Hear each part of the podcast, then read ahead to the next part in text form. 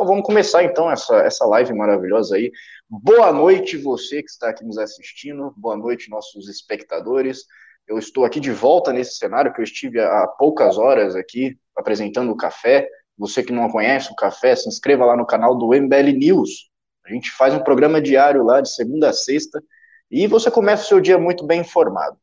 É, hoje aqui para falar de um assunto importantíssimo como o Neymar, né? Neymar racismo, é, Arthur Cracolândia, Lula preso. A gente vai falar, então, com, com especialistas aqui. Trouxe um cara especialistas, especialista em relações internacionais, que é o Renato Batista. Boa noite, Renato. Muito boa noite, é sempre um prazer estar ao lado de vocês dois. Tenho também aqui o caríssimo professor de filosofia, Ricardo Almeida. E aí, boa noite. Boa noite. Olha, você, você quer falar do Neymar, mas a nossa pauta aqui ela exige que a gente fale primeiro do, do Arthur Duval. Também do Neymar é um da... assunto importante. O Neymar da política. Né? Não é o Ronaldinho dos negócios, mas é o Neymar da política. Né? O Arthur Duval, o que acontece? Eu vou, vou dar um panorama geral para vocês. Nesse sábado, ele foi lá na Cracolândia, foi lá fazer um vídeo, mostrar a situação como que está lá, né? explanar para as pessoas o que que atorzinho da Globo, atorzinho do Leblon, o que padre, né, que ele chamou de cafetão da miséria, defende. Né? E por algum acaso, o, os cracudos, os viciados em, crack, começaram a tirar fogos de artifício contra a GCM, que estava lá, e contra também o Arthur, que acabou é, né, sendo atingido pelo gás ali, acabou é, sofrendo também, começou com os olhos lacrimejando. E aí é, deu toda uma repercussão isso, e o Arthur Duval falou, não, vamos fazer o seguinte, isso aqui tem um problema sério na Cracolândia, e eu acho que o único jeito da gente fazer as pessoas acordarem para esse problema é pegar a prefeitura de São Paulo e colocar ela na Cracolândia, onde está o problema. Porque aí o, o, prefeito ele vai ter que lidar diariamente com, com os cracudos, os viciados ali na frente. Ou seja, tem todo o, plano ali do, do Arthur também para descentralizar, para é, dissipar ali a Cracolândia, mas agora ele trouxe essa aí e eu queria ver qual que é a, a tua visão sobre isso, Renato. É, se você acha que isso é de fato um, um, uma proposta que deveria vigorar ou se ela serve muito mais como um conscientizador para pessoas é, olharem para a Cracolândia. Bom, vamos lá. Vamos, vamos começar com, com a notícia de hoje, né? Que é a mudança aí da, da sede da prefeitura até a Cracolândia. Vou te falar que não é muito longe, também que é, até onde está a, a, prefeitura de São Paulo hoje, lá no viaduto do Chá, está bem degradado, né? Tem pontos ali de, é, enfim, que, que ficam diversos moradores de rua ali no próprio entorno da, da prefeitura onde é hoje, mas sim seria uma medida simbólica. Eu acho que importante mostra o comprometimento de alguém que quer enfrentar o problema da Cracolândia, né? A gente sabe que é um negócio muito complicado, que é um negócio difícil, mas uh, essa medida aí mostra que ele tem uh, vontade de enfrentar esse problema da Cracolândia. O Arthur, no sábado, ele estava lá uh, junto com o nosso querido comandante Braga para fazer um vídeo onde ele ia explicar ali como ele pretende acabar com a Cracolândia. E aí ele coloca alguns pontos que ele julga ser importante para uh, uh, tentarmos dissipar a Cracolândia na cidade de São Paulo. Então, tem muita gente que vem aí, ah, o Arthur deu, falou que não era para dar uh, alimento para o morador de rua. Ah, o Arthur quer que a polícia desce o cacete nos, nos usuários de crack ali na Cracolândia. Não, não é isso, né? O Arthur já falou várias vezes aí para quem acompanha o Instagram, o Twitter dele, uh, até mesmo no YouTube, as propostas dele relativa à, questão da Cracolândia. Então, vamos aqui enumerar algumas, né? Uh, primeiro, providenciar o equipamento social completo, né? Porque hoje a maioria das casas de acolhida, dos centros, uh, tem, centros temporários para os moradores de rua, não tem, não tem esse equipamento social completo, ou seja, o marido fica longe da mulher ou do filho, ou acaba uh, uh, se separando ali daquelas pessoas da sua família, até mesmo do seu animal, né? As pessoas que você tem um laço afetivo acabam se distanciando justamente porque o equipamento social não tem essa proteção inteira. Segundo ponto, descentralizar os equipamentos sociais, ou seja, não adianta colocar todos os equipamentos sociais uh, da área social que cuidam dos moradores de rua no centro da cidade, porque é óbvio é, é uma questão é, de lógica, né? De que as pessoas que têm problemas de dependência química numa cidade gigantesca do tamanho de São Paulo vão uh, até o centro da cidade para tentar fazer o tratamento. E aí, né?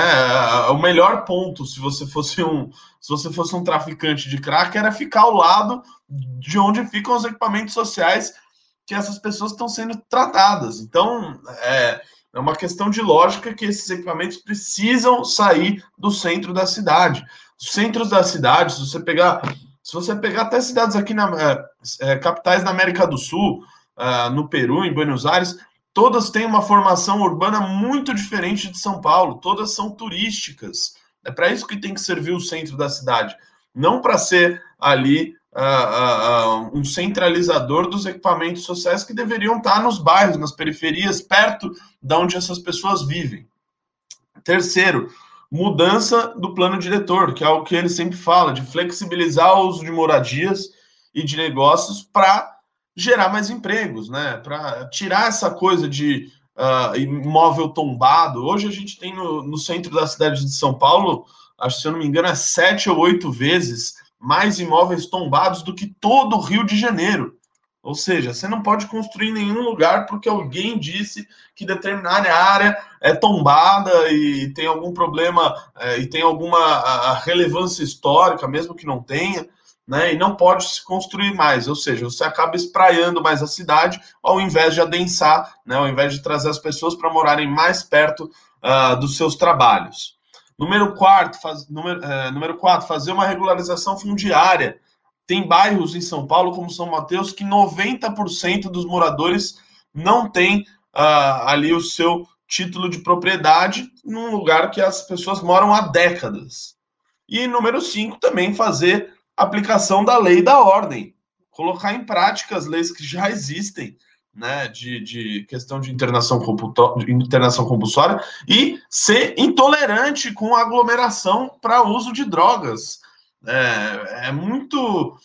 É, enfim, é bizarro o jeito que você olha para. que você vê a Cracolândia. Teve muita gente, inclusive de São Paulo, que sequer sabia como é que era a Cracolândia, não tinha ideia de que era daquele jeito, acabou conhecendo pelos vídeos do Arturo recentemente lá.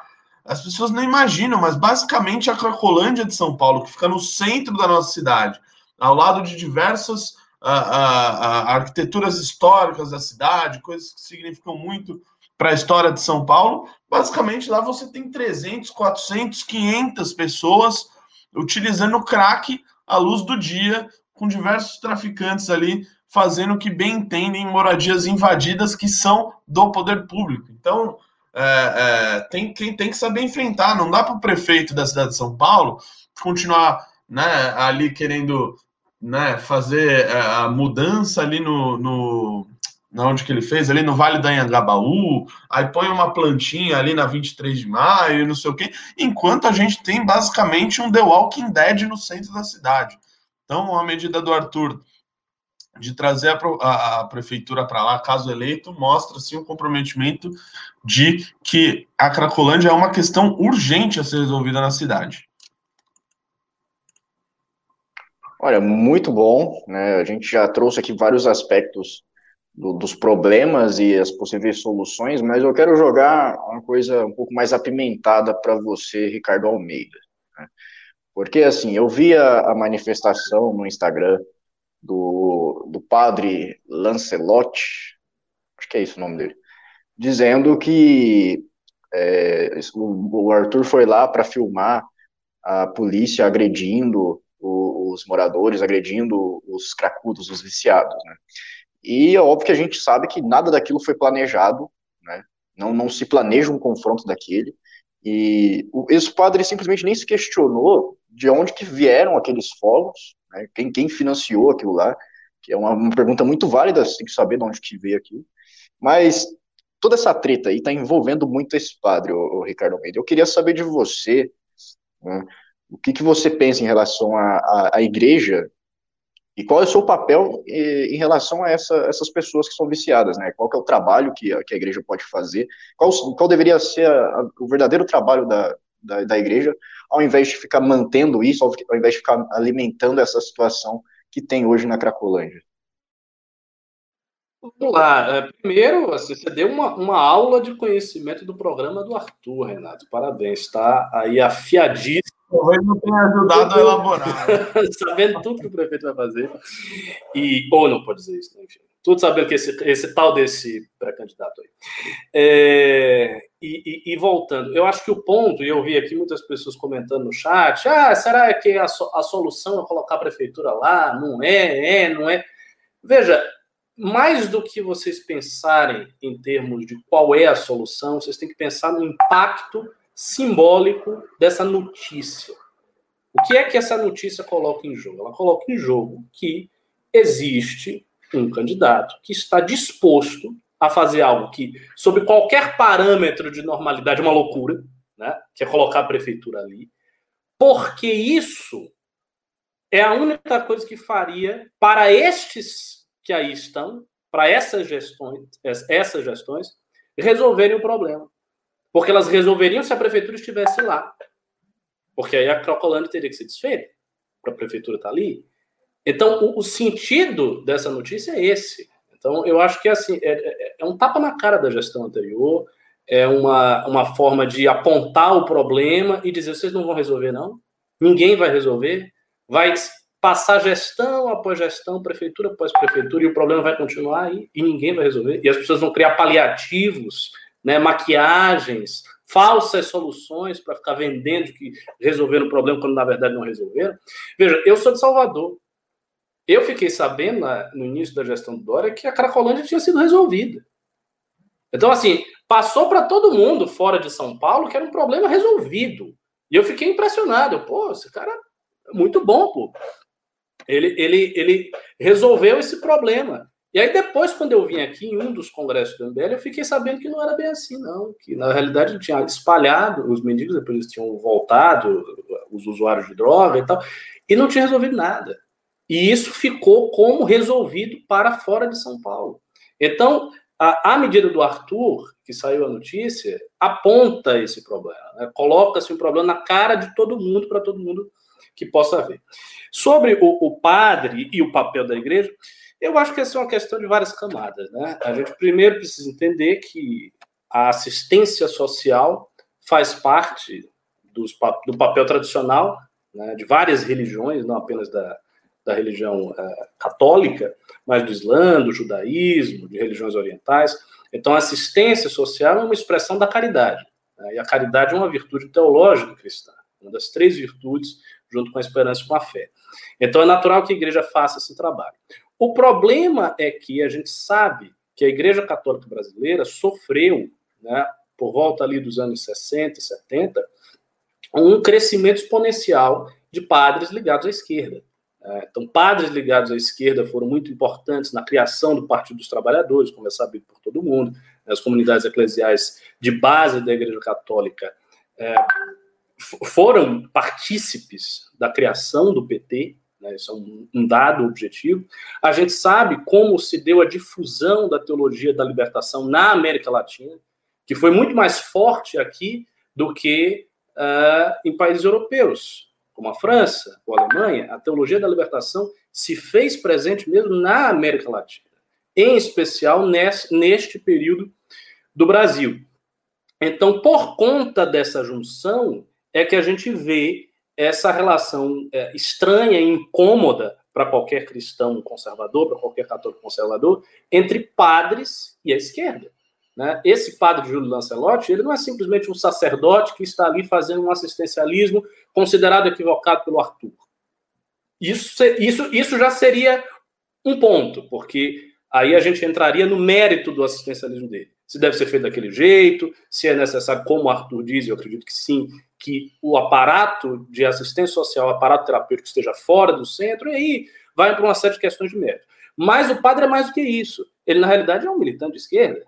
Esquerdas, é um, é um homem ligado às esquerdas, historicamente ligado às esquerdas brasileiras. E por isso, exatamente por isso, que quando Arthur foi naquela entrevista do El País e deu a sua opinião, e ele deu uma opinião muito embasada, ele não falou absolutamente nada que pudesse ser transformado numa manchete negativa. Né? Ele não disse que ah, não deve se fazer caridade, ah, não deve se fazer assistencialismo, ah, deixa o pobre aí se virar, ah, o problema do, do usuário de droga é dele. Ele não falou nada disso. Ele disse simplesmente que a, a assistência deveria ser completa para que a situação naquele local não se perpetuasse. Então, quando ele fala isso, ele cita o, o, o, o Júlio Lancelotti, toda a esquerda brasileira seu auxílio. Por quê? Porque o padre é ligado a isso. Então, aí é uma questão interna da igreja. Eu vejo que hoje, né, falando de hoje, existe um movimento conservador dentro da igreja que é relativamente forte né, e está crescendo não apenas entre os, os, sacerdotes, mas entre o laicato também. E vamos ver o que, que vai dar isso aí. Muito bom. É, vocês querem falar mais, quer falar mais alguma coisa, Renato, dessa pauta, ou a gente pode ir para Neymar? É, é, não, acho que não, acho que tá bom. Tá, vamos, vamos falar do menino Ney, então. Né? É, agora, a notícia de agora, na verdade, é que o PSG emitiu uma nota de apoio ao Neymar, que fez um, um desabafo em tom de paz mas que pede punição, que o chamou de monoirro de puta, que é, é macaco. Acho que travou aí.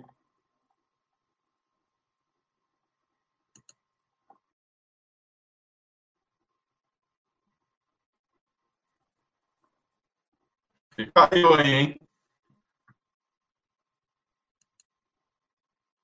Estão me ouvindo? A minha internet deu problema de vocês? Agora, agora voltou? Não? Acho que eu foi acho a. Que... Acho que foi acho a minha aqui. Tava aí. Ah. Bom, caiu aqui. Eu tava, eu tava dizendo que o, o Neymar estava num jogo com o, Linha, Olimpia, né? E aí ele teve uma, uma, um entrave com, com o zagueiro lá, no meio de uma confusão, que teve cinco jogadores expulsos. Um deles foi o Neymar, porque ele revidou um xingamento racista por parte de um zagueiro, que é o Álvaro, Álvaro Gonzalez. Né? O zagueiro teria chamado ele de monoirro de puta, que é, em português é macaco filha da puta, que né, é uma expressão extremamente racista, que o Neymar reagiu, eu acho que reagiu bem ali. Ele simplesmente não aceitou, ele ficou insistindo naquilo porque é uma coisa que é inaceitável mesmo. Você não pode aceitar é, esse tipo de coisa. E ele acabou dando um cascudo ali, um, tapa na cabeça do, do jogador, foi expulso por isso, né, o VAR pegou isso daí, aí ele foi no Twitter, falou, o VAR consegue pegar o cascudo que eu dei, mas não consegue pegar os xingamentos racistas feitos pelo jogador Álvaro Gonzalez. Álvaro Gonzalez que teve seu Instagram e suas redes sociais invadidas pelos torcedores e apoiadores do menino Ney, que também ficaram revoltados com, com o ato de racismo. Até o momento, eu acredito que não tenha nenhuma comprovação ali, nenhum áudio mostrando que ele realmente disse aquilo, mas até, até o momento é, tá todo mundo de acordo que o, o, o, cara foi racista, o Neymar reagiu e acabou sendo expulso. Como que, que a gente vê isso politicamente, o, o Ricardo Almeida? E por que que a gente fala do Neymar aqui? Por que, que a gente tem que falar do Neymar? É, o que, que tem a ver a política com, com o futebol aqui que a gente está trazendo? A importância simbólica do Neymar para a política também. Né? E né, o panorama geral do que você acha desse caso? Se houve realmente racismo, se não houve racismo, se... Ah. Pode ir. É, vamos lá. É, eu, eu, não, bom, eu não sei se o jogador falou aquilo ou não falou.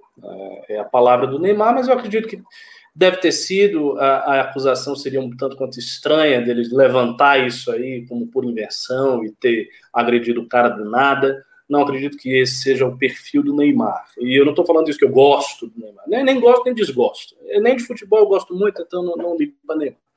O fato é que é, falar do Neymar é, é importante porque ele é um dos brasileiros mais conhecidos do mundo. Né? Então, assim, a gente está falando de uma celebridade mundial absolutamente conhecida, que todo o Brasil conhece, que mesmo quem não acompanha futebol conhece. Então, assim, certamente Neymar, Anitta, né, o presidente Bolsonaro e, e mais uns tantos são celebridades indiscutíveis. Todo mundo sabe quem são as pessoas. Então, tudo que acontece com as pessoas acaba virando é, noticiário nacional, assim como a questão aí da Luísa Sonza e do Whindersson Nunes também virou noticiário nacional e não tinha nada a ver com, com, com racismo, tinha a ver com o caso de corno, coisa muito mais simples. O, é, é, o racismo existe nesse tipo de ofensa? Claro que existe. A ofensa é deliberadamente racista. É, assim, é muito diferente de uma injúria que não tem um, um, uma conotação racista. Né? Simplesmente dizer filho da puta, vagabundo, imbecil, qualquer coisa assim. Não. Nesse caso, há uma conotação racista. Então, é claro que o racismo está aí presente, e como o racismo é um tema de pauta identitária, um tema de imensa importância política hoje, acaba que qualquer coisa que envolva racismo ganha também uma repercussão política. Eu só faria uma última observação para completar essa análise, dizendo o seguinte: eu vi é, algumas pessoas de esquerda dizendo e reclamando da militância de esquerda Sim. que você deve ter visto também, né, que, na, que estava desconsiderando o caso do racismo em relação ao Neymar. Quer dizer, estava trazendo coisas antigas que o Neymar falou, Sim. Né, e para colocar em contradição com o que ele disse. Ah, então antigamente você dizia que você não era negro e agora você está sofrendo racismo. O que, que, é isso? Por que essa motivação? Por que cavar algo que ele disse num outro contexto lá atrás? Ele, que a gente sabe, não é nenhum artífice das palavras. O cara joga bola, o cara tem uma baixa escolaridade, às vezes fala uma coisa assim no rompante e nem refletiu direito sobre o que ele falou. Então, assim, pegar um negócio que ele falou não sei quanto tempo atrás, para dizer, ó, oh, você entrou em contradição, então você não pode reclamar de racismo, isso acontece porque Neymar não está identificado com a esquerda. Porque se criou, sem muito motivo, sem muito motivo, mas se criou um, uma espécie de, de, um, de uma imagem de um Neymar de direita.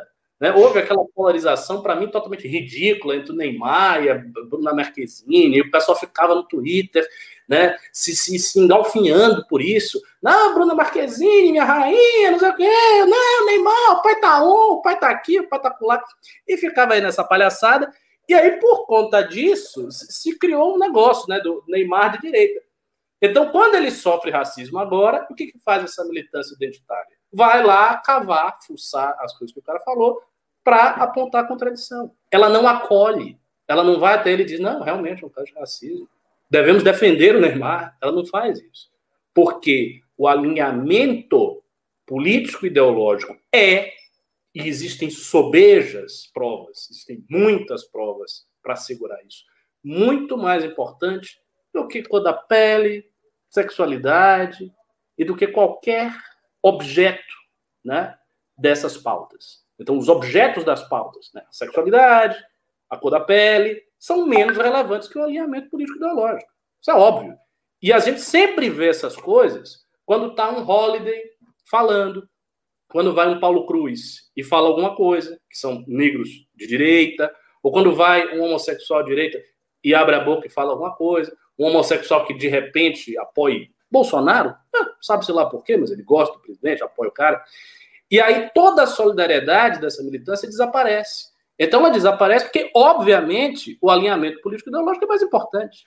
Né? E aí, assim, os exemplos são tão fartos que quando essa militância vier tentar chantagear alguém, dizendo, ah, você está sendo racista, ah, você está sendo machista, ah, você está sendo homofóbico, manda merda.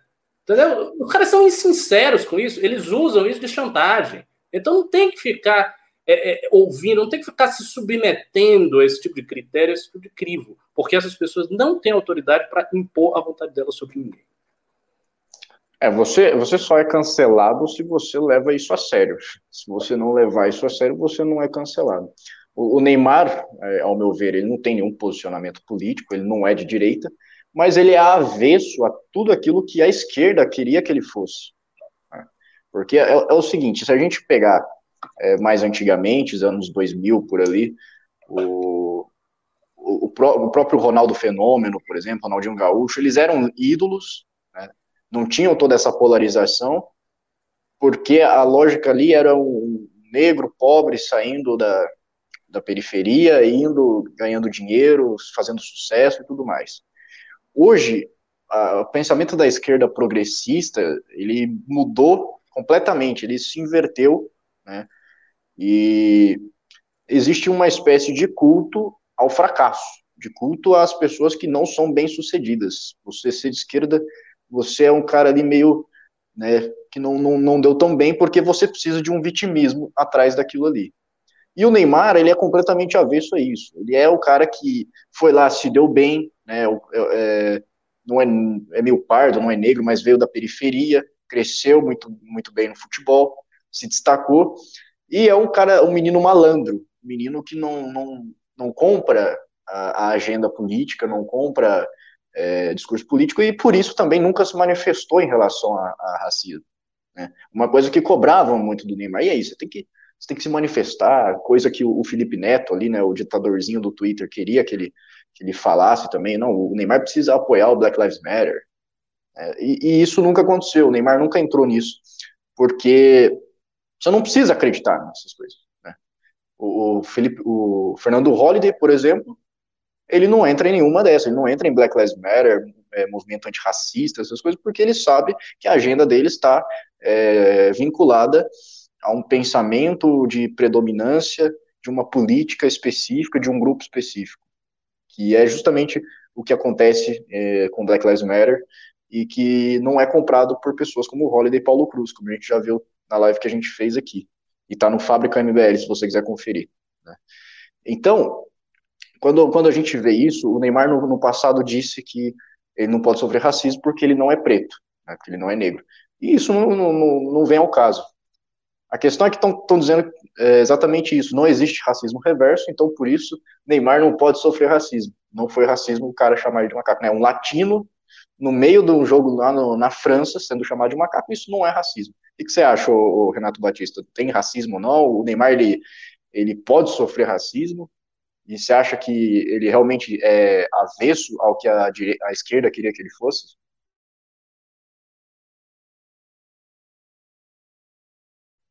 Renato? Opa, cara, eu tava ouvindo aqui um áudio aqui, eu acabei não, não pegando a sua, a sua última fala.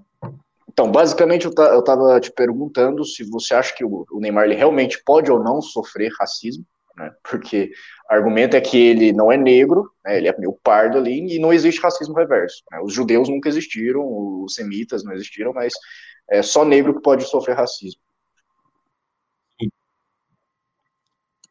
Cara, eu acho que no caso do Neymar, como ele é um sujeito muito rico, eu acho que não, acho que não conta. é, é pior, pior, que eu vi, eu vi, eu vi esse tipo de comentário daquele, daquele cara comunista lá que agora tá falou um negócio desse Jorge tipo. Manuel? É, que o Neymar era muito rico e tal, e aí não, não, não, vale a mesma coisa. Enfim, eu só queria dizer uma coisa que nesse assunto aí, a primeira coisa que eu fiz quando eu vi o, o menino Ney sendo sofrendo racismo ali, sendo injustiçado, eu já corri para defendê-lo como o bom uh, Neymar Minion. E aí já fui lá no Instagram do cara lá, já deixei a minha palavra de solidariedade, né? Só que não pro, pro sujeito. Só que aí, pô, eu falei, pô, assim, o Neymar não ia não ia inventar esse negócio aí, etc e tal. E tem o VAR, né? O que mais, o que mais tem a câmera ali filmando toda aquela parada, mas não apareceu ainda o batom na cueca do sujeito falando que, né, que fez. Também não apareceu nenhuma outra testemunha, né? Nesse caso, é, falando ali é, pelo Neymar. Uma pergunta: o cara negou a acusação? Negou. Então já começa a ficar a, a história já já fica diferente. Claro que pode ter acontecido. Uh, uh, e, e, uma pena se isso aconteceu. Agora, tem que investigar melhor. Não saiu ainda nenhuma imagem do sujeito falando isso. Uh, eu, eu, eu, lembro muito de um, de uma vez que o Antônio Carlos, que era o zagueiro, o zagueiro do Palmeiras, o careca, que ele uma vez ele fez assim, né, aquele sinal, uh, uh, obviamente racista ali para um, um, jogador negro. E aí eu lembro que depois disso ele disse que ele não falou isso, que ele falou, eu, eu já vesti muita camisa, né? Tipo, ele inventou ali uma outra frase e ficou por isso mesmo. Mas pegou ali a cena do cara fazendo isso, né? Não, não foi só a reclamação ali do sujeito que sofreu racismo. Agora, dessa vez que. E esse caso que eu contei já faz uns 12 anos, sei lá. Né? Agora tem muito mais câmeras, com muito mais uh, potencial ali de ver qualquer coisa, qualquer detalhe que acontece dentro do campo de futebol, e não pegou essa fala.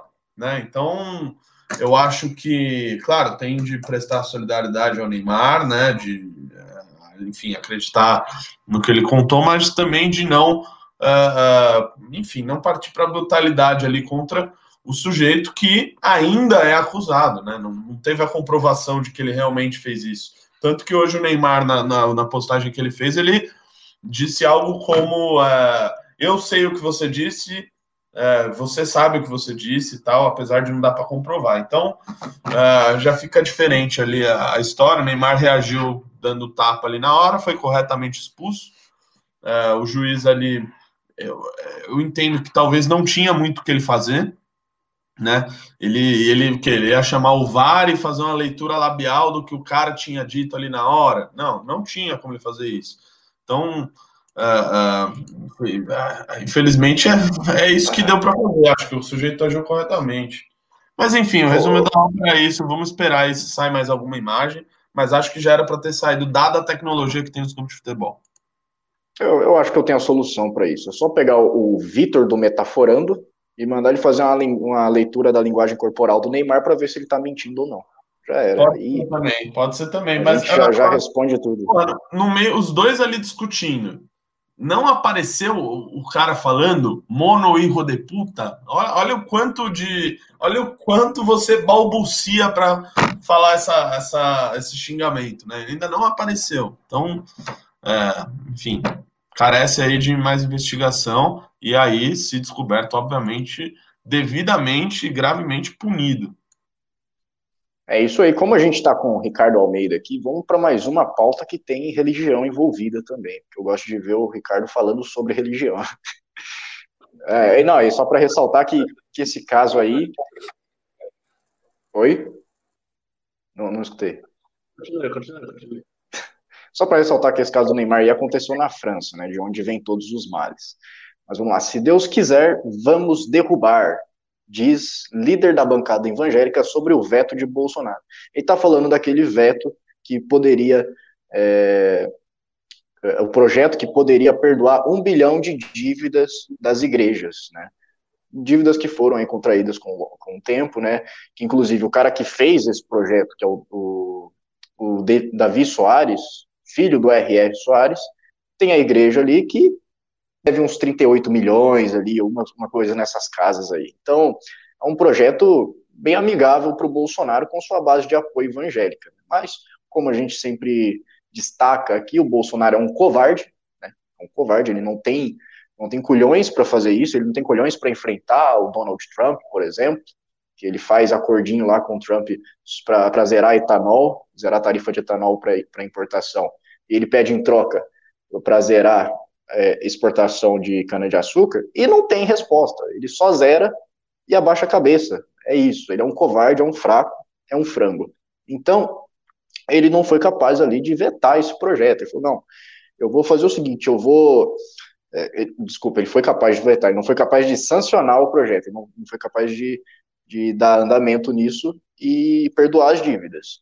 Então ele falou: vou fazer o seguinte, eu vou, eu vou vetar isso daqui, só que vocês, deputados, vocês podem, podem derrubar o meu veto. Né? Ele fez um teatrinho ali, quis enganar a galera. E aí o, o, líder da bancada evangélica veio e disse que, obviamente, isso vai cair, né? O veto vai cair na Câmara, porque ele foi aprovado com, com 325 votos, salvo engano, e é muito difícil que ele não caia, que esse veto não caia. Então, e aí, o que, que, que vocês podem trazer para mim?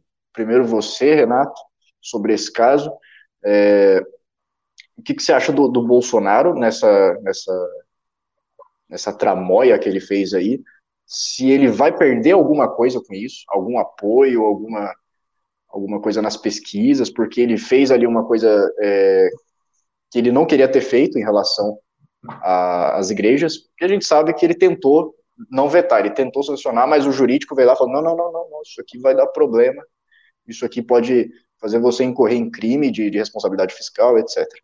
Então, quero sua análise aí sobre essa postura do Bolsonaro e sobre também o próprio projeto em si, né, que, ao meu ver, é, é absurdo. É, vamos lá. É, Para começar que ontem, como eu, eu ando tweetando com uma frequência muito menor, devido a, enfim, o meu tempo está cada vez mais escasso, dadas as eleições de 2020. Ontem eu falei, pô, hoje eu vou twittar pra caramba, né? E comecei e tal, aí falei do Neymar, aí depois eu vi que não saiu o vídeo do cara, já, ih, pera lá, também não é bem assim. Aí já tuitei da do Bolsonaro lá, eu já, porra, me surpreendeu, mandou bem pra cacete, mandou bem, correta a decisão. Aí falaram, ó, oh, Renato. Eu vi esse tweet aí. Vai lá, eu vi esse tweet e já falei, ah, ele vai, ele vai se arrepender daqui a pouco. É, já falaram, oh, lê lá o Facebook do cara, que ele já, já indicou que ia, ia falar para vetar, que se ele fosse deputado ele ia votar pelo veto. Então, é, é foda. Ontem eu só, só dei bola fora, né? Tudo isso aí porque me faltou cautela, me faltou prudência, mas uh, não se repetirá. Agora, quanto ao que o Bolsonaro fez, você me perguntou se ele vai perder alguma coisa com alguém. Sabe o que, que vai acontecer? Ele fez uma jogada, Ricardo Almeida, um verdadeiro xadrez 4D. Xadrez 4D. Ele saiu, ele saiu bem com todo mundo, velho. Até eu, ele sair de boa, eu falei, pô, o cara vetou, né? Meio, você meio que não querendo, mas vetou.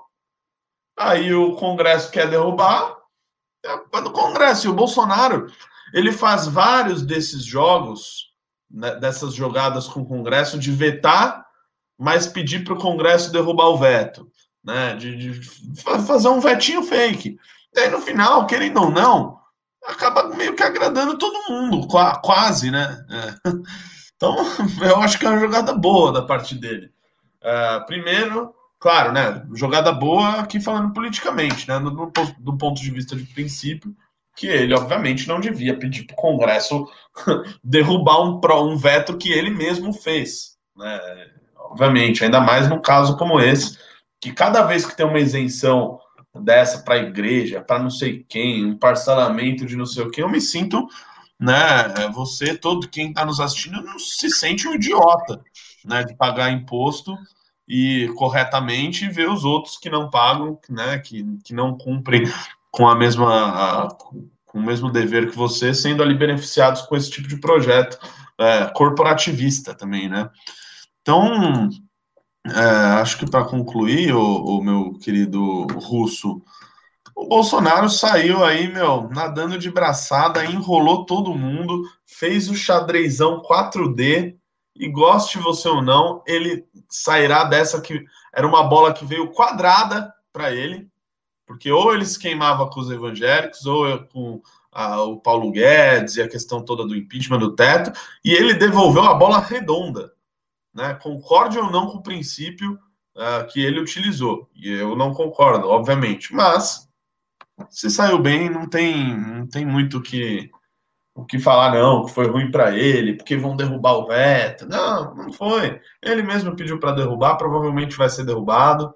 Né? Ele não, não se enrolou com o outro lado por isso, então, para ele, cara, saiu tudo bem. Concordo em gênero, número grau. Deixa eu só colocar mais uma coisa para você, Ricardo. É. Quero, quero que você analise, analise isso aí que o, o, Renato falou, se você concorda, tudo bem. Mas eu quero também a sua opinião sobre o projeto em si, sobre isenções, o que você pensa disso de isenções a igrejas e, e, e perdoar algumas dívidas, tirar alguns tributos. Eu quero, eu quero sua opinião sobre isso também. Vamos lá, tá. Primeiro comentando o, o, o, ato do Bolsonaro, eu concordo inteiramente com o Renato. Estou aqui no partido daqueles que acham que o Bolsonaro fez uma bela de uma jogada. Porque o que é que ele fez? Ele jogou com a sua própria hipossuficiência. Bolsonaro faz muito disso também, né? Então, por exemplo, agora na pandemia, muita coisa que se atribui a Bolsonaro, ele foi tirando do lado dele, dizendo: Ó, oh, o STF tirou minhas, meus poderes, eu não, não posso fazer nada, o STF está me impedindo.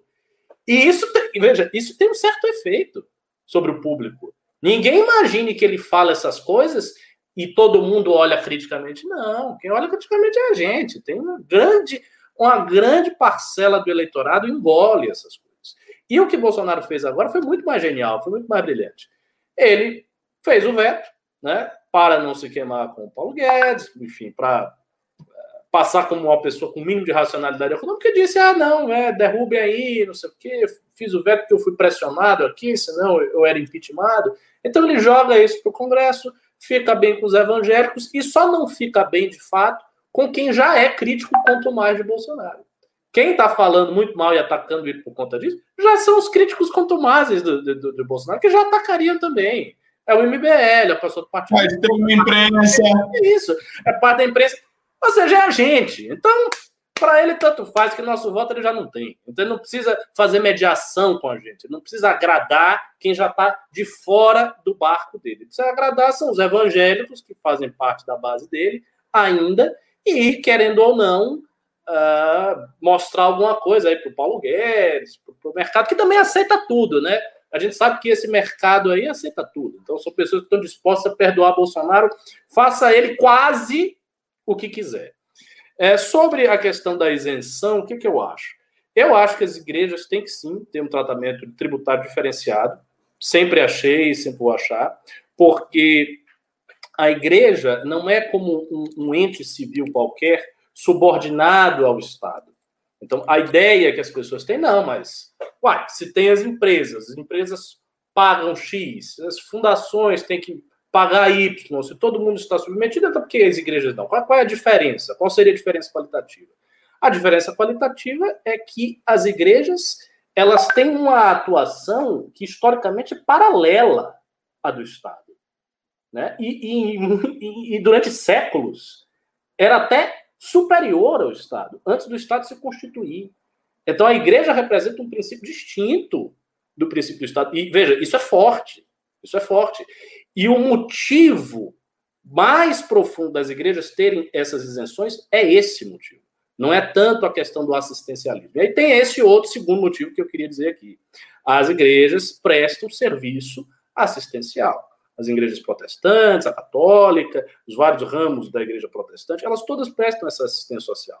Então, elas têm um trabalho que não é para fins lucrativos. Aí alguém vai dizer: ah, mas esses pastores aí, Valdemiro, Ed Macedo, os caras ficam ricos. Os caras botam uma grana preta no bolso. Então, como é que não é para fim lucrativo? Eu acho que esses caras, eles criam um, um, um, um malanjambrado jurídico obviamente, para se beneficiar. E eu acredito até que o Estado brasileiro deveria investigar esta relação espúria dessas figuras que enriqueceram demais numa atividade supostamente não lucrativa. Isso, ok, isso, isso eu entendo se averiguar e eu entendo o problema disso. Mas é essa é uma questão distinta da isenção da igreja em si. Né? Então, assim, vocês que estão me ouvindo, vocês percebem a, a diferença? A diferença é essa Agora, como vai chegar no Ed Macedo, no Valdemiro, no Silas Malafaia, eu não sei como é que vai chegar. Aí teria que ver os mecanismos é, do direito mais é, adequados né, para se verificar essa relação estranha que esses caras têm com uma entidade que em si, né, teoricamente, não é para fins lucrativos, mas não é, criar uma, um, um, um, tratamento tributário igual, né, que parar, por exemplo, uma empresa que tem uma finalidade lucrativa óbvia, né, com uma igreja. Não acho que seja o caso. É, sobre as dívidas, aí é um pouco diferente, né? Porque se as igrejas contraíram essas dívidas, é porque essas dívidas têm a ver com algo que não estava já prescrito na isenção tributária. Ou seja, se as dívidas tivessem derivado de algo da isenção tributária, seriam dívidas ilícitas, não, não poderiam existir. É, elas, de fato, teriam que ser não perdoadas, sim anuladas. Mas se as dívidas estão aí, é porque concernem a algo que não tem a ver com a isenção tributária. Então, é claro que essas dívidas têm que ser cobradas. E aí é evidente. Qualquer entidade sobre o Estado brasileiro deve ter as suas dívidas cobradas. Por que a igreja, ah, não, vamos isentar. Quer dizer, a igreja tem um gasto qualquer, tá, ah, vamos isentar a dívida. Isso aí não existe. Aí é, é, é óbvio que essa decisão ela vai ser tomada por um lobby, né, que a gente sabe que, o, o, protestantismo, não tanto o cristianismo em geral, mas o protestantismo tem é, no Congresso Nacional, e esse lobby vai provavelmente conseguir obter o seu resultado. Né? Mas eu sou contra. Eu acho que se há dívida, essa, se essa dívida existe por motivos lícitos, essa dívida tem que ser cobrada, evidentemente. Você me, me convence no argumento da caridade. Aí é que eu, que eu acho que faz muito sentido, porque é, na, na, minha, na minha formação como pessoa, vi muito a igreja ajudando muita gente, e realmente, para mim, é, é, um argumento que faz muito sentido. Mas antes de posso falar de qualquer outra coisa aqui, eu quero que vocês me respondam por que, que não está tendo like nessa live. Por que, que só tem 581 likes e 800 pessoas assistindo? Eu, eu acho que a conta não está batendo aí. A galera não está não tá curtindo a live. Vamos, vamos encerrar então, vamos embora. Mentira, vamos lá, ajuda a gente aí, se inscreve no canal, manda seu pimba também com a sua pergunta para a gente e deixa o like para incentivar e para espalhar para outras pessoas também. É, uma coisa interessante que eu vi você falando aí, que é, é do feitio do, do, Bolsonaro fazer esse tipo de coisa, que é se colocar como vítima. E um dado interessante que a gente pode ver aqui, mais ou menos lá em, em 2000 e, 2014, quando o Bolsonaro começa a crescer nas pesquisas do Google, por exemplo, é justamente quando ele começa a aparecer muito no, no CQC, e ele não aparece simplesmente como um entrevistado ali do CQC, ele aparece como uma vítima, porque os caras do CQC vão fazendo perguntas né, maliciosas, vão, vão, vão para cima do, do Bolsonaro. E óbvio que ele é um maluco, um cara louco lá que falava um monte de besteira, mas ele estava sempre numa condição de é, vítima. E isso sempre ajudou o Bolsonaro. Sempre ajudou. Ele é sempre a vítima do sistema, ele é sempre a vítima do, dos políticos, dos tubarões, e aí você continua mantendo isso aí. Então ele nunca foi um, um herói, sabe? Um herói carismático, nunca foi um cara corajoso. Essa é uma imagem que pintam dele que não existe. Não existe, ele simplesmente nunca teve um ato heróico. Então é, é uma farsa. O bolsonarismo está baseado numa farsa. Já que a gente está falando de pesquisa aqui, né, do nome do Bolsonaro. Ele tomou uma queria... o Russo. Ó, ele, ele quase morreu por nós. Tem que, tem que considerar isso daí também. Mas eu, eu vou. Hã? Sangrou na luta contra o PT. Mas olha, eu, eu já que a gente está falando de, de, pesquisa aqui, eu vou trazer aqui uma, uma coisa interessante que eu estava vendo, que eu estava notando nas últimas pesquisas da Exame.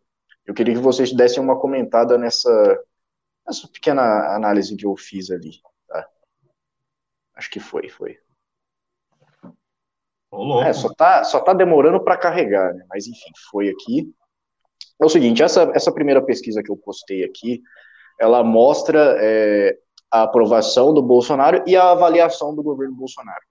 Ou seja, quando o pesquisador ele chega em você para fazer a pesquisa, ele vai te questionar se você aprova ou não o governo Bolsonaro e vai questionar também se, como você avalia o governo Bolsonaro. A internet podia ajudar, né?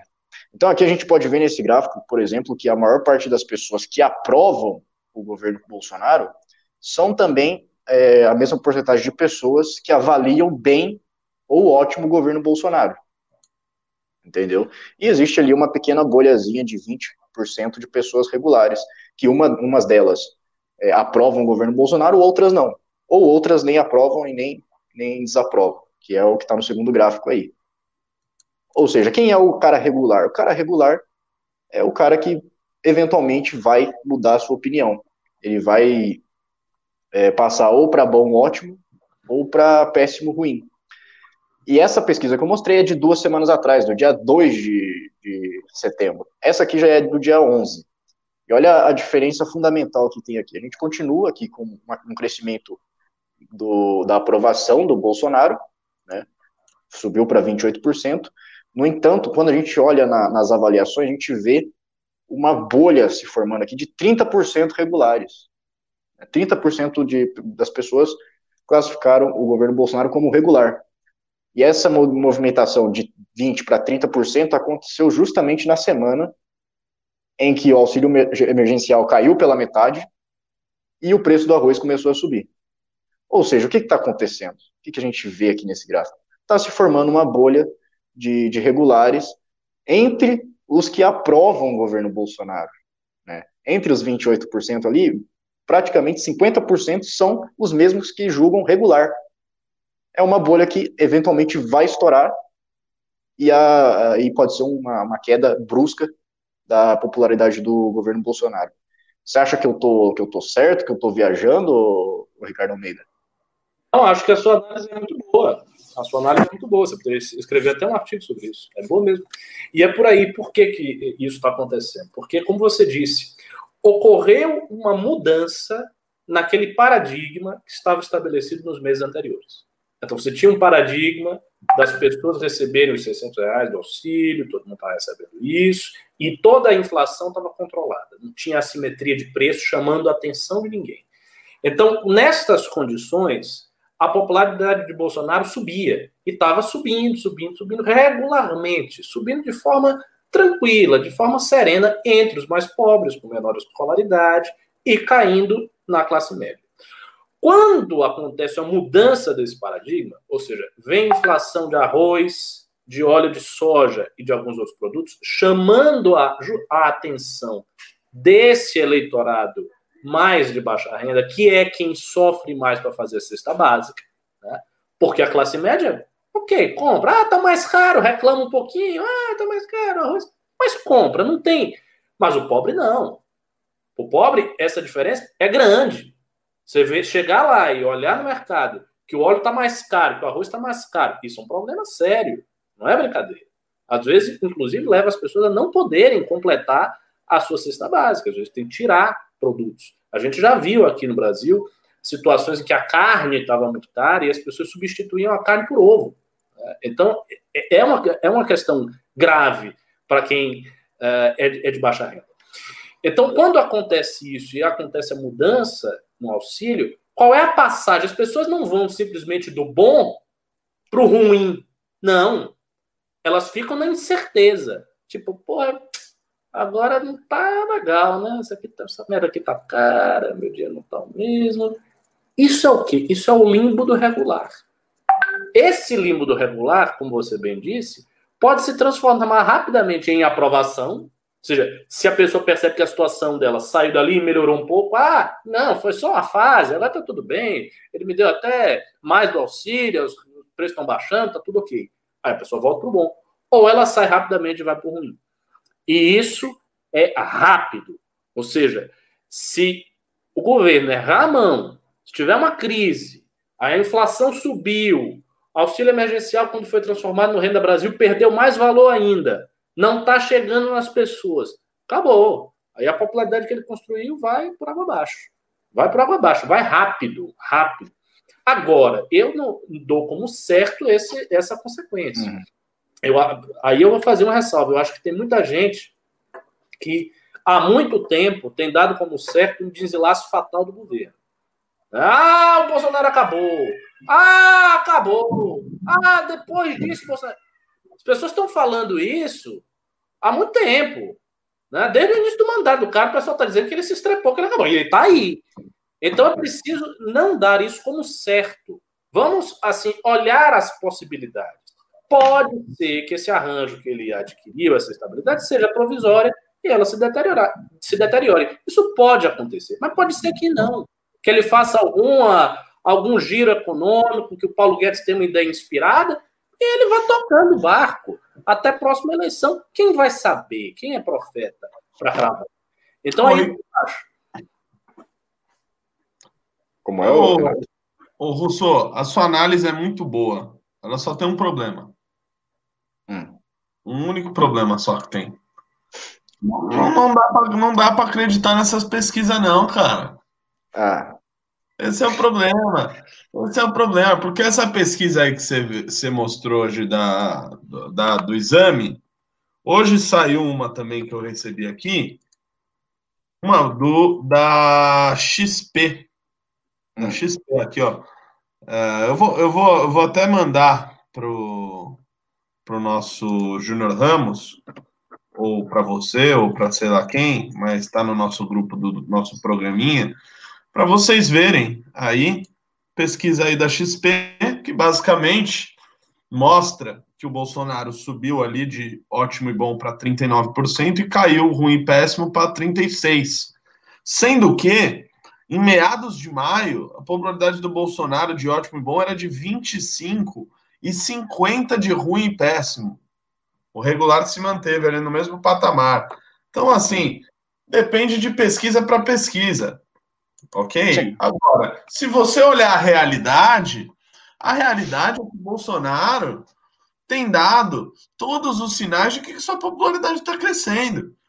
Primeiro, a questão do auxílio emergencial, que o Ricardo já abordou, que ele começou ali a, a ter popularidade em uma zona eleitoral que jamais se imaginava que um candidato que não fosse ali do, do, do, do, do que chama de cinturão vermelho, do PT, etc., pudesse chegar. Ele chegou onde ele não poderia, onde era inimaginável que ele chegasse.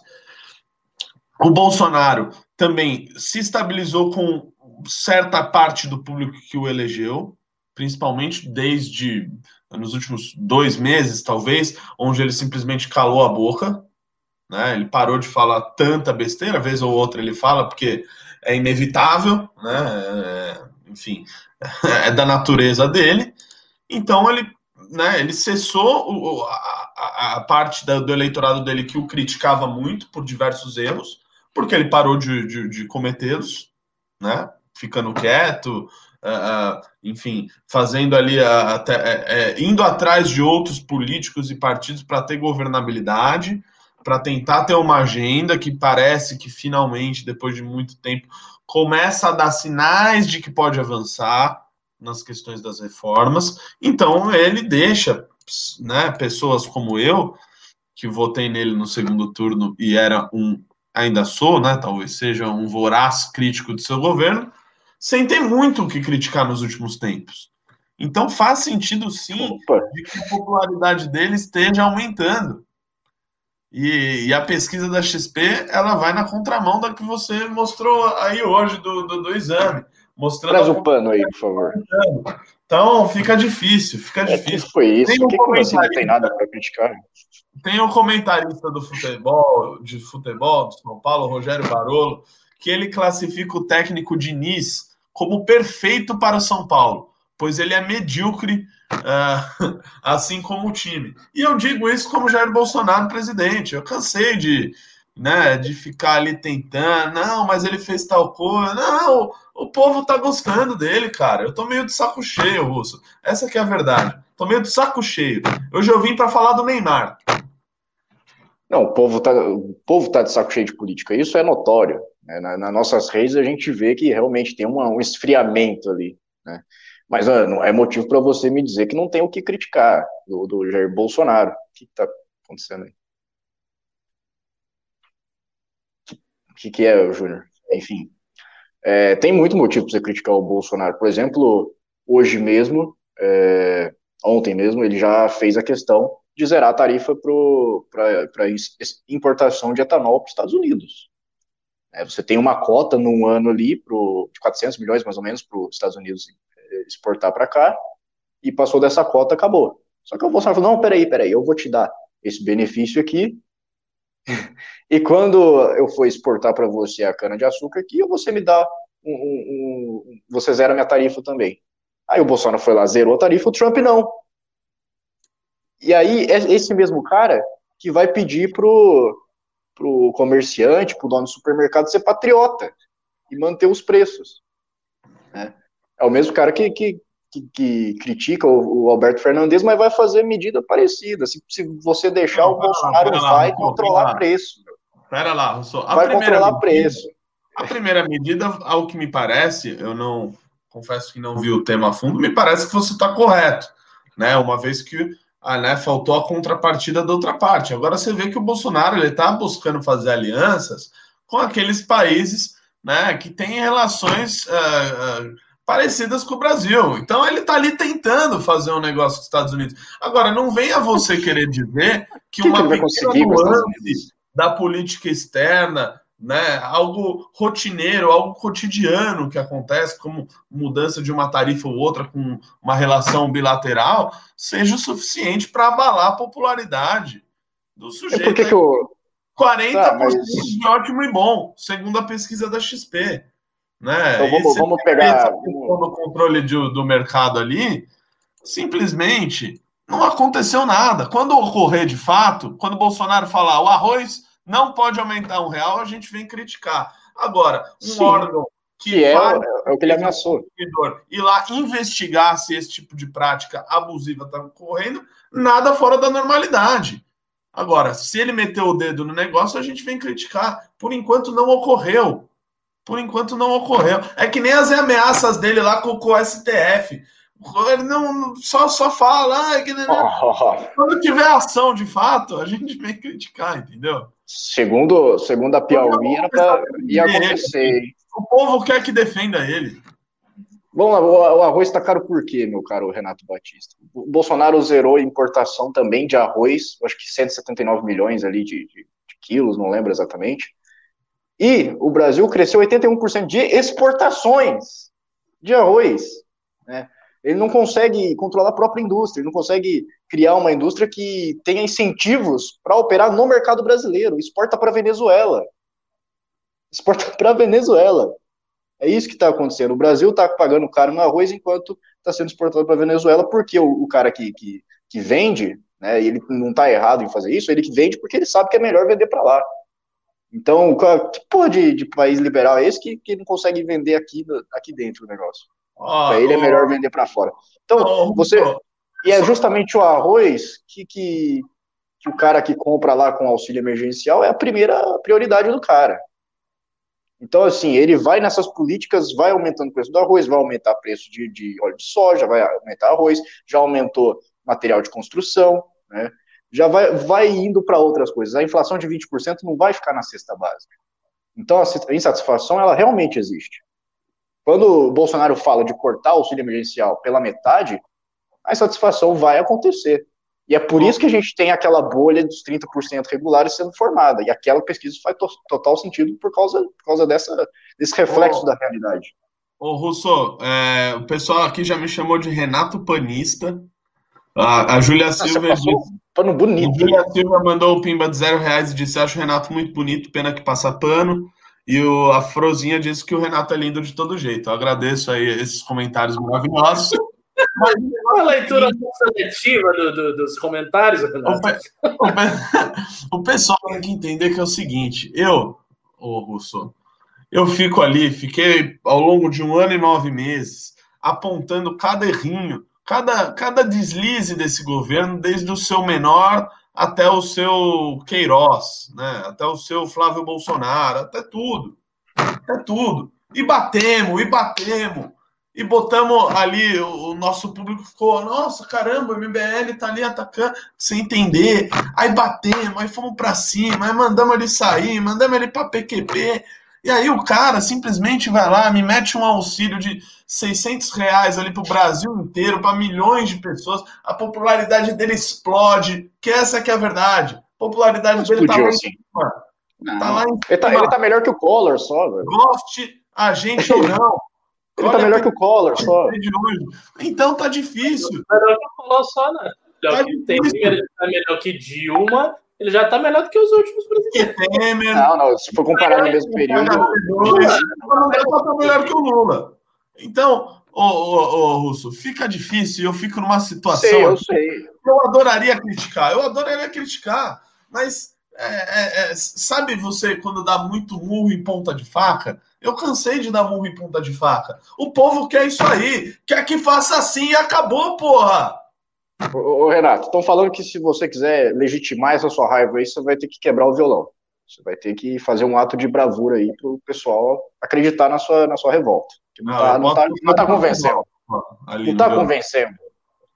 Tá, porque, porque você é um cara esperto, você sabe, você sabe que não tem é, é uma, uma, sustentação econômica para o Bolsonaro manter isso aí. Você sabe. Você, você sabe que é uma bolha que está construindo, uma hora não vai dar certo isso aí, não vai ter é verdade, é Ele caminhou, ele, ele abandonou boa parte da classe média aqui, foi caminhar lá para o Nordeste, foi caminhar é pelas áreas mais pobres. E como que ele vai sustentar isso se ele não tem um boom dos commodities, se ele não tem a China explodindo, igual tinha na época do Lula? Então, a, a economia internacional que o Brasil depende tanto, hoje não está a mesma coisa. Né? O PIB da, da, do, do G20 está caindo 6%. Então a gente, a gente vê que a situação para o Brasil, que é baseada em relações internacionais, não está muito favorável. Então, eu, eu, pelo menos na minha análise aí que eu faço, é, provavelmente é justamente a economia que vai pegar no pé do Bolsonaro, que vai ser Não, é, qualquer você. Essa é uma boa análise da mudança de público dele, da questão econômica que é, porra, é insustentável um, um valor desse, coisa e tal. Mas a gente também tem que lembrar que o Bolsa Família era 10% do que é o auxílio emergencial hoje se o Bolsonaro. Só com o Bolsa Família fez com que o PT se perpetrasse no poder aí por 14, 15 anos. Se o Bolsonaro faz um Bolsa Família 2.0, que seria o Renda Brasil, né, do, com duas vezes o valor do, do, do Bolsa Família, já é o suficiente para a popularidade dele continuar alta do jeito que está.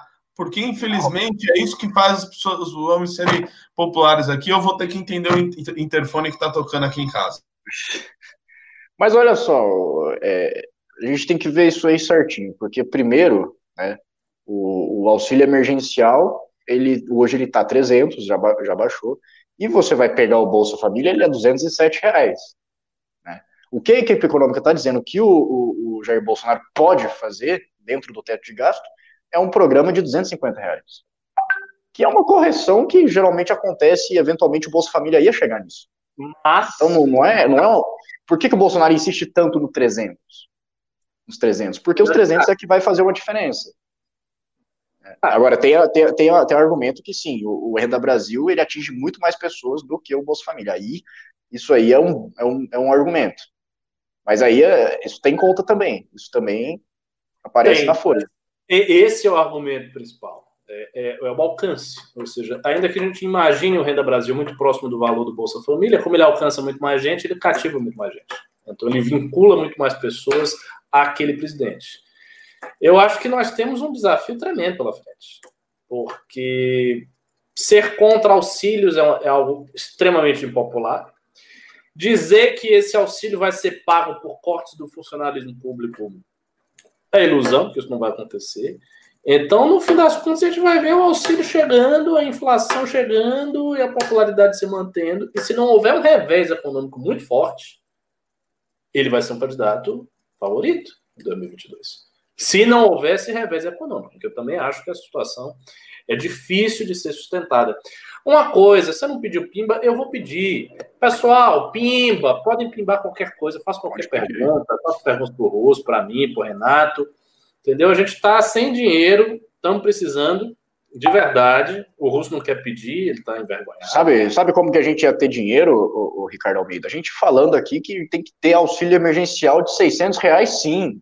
Fazendo igual esses André Janones da vida e sendo um puta de um populista, porque é deputado e não tem que arcar com, essas, com as consequências disso.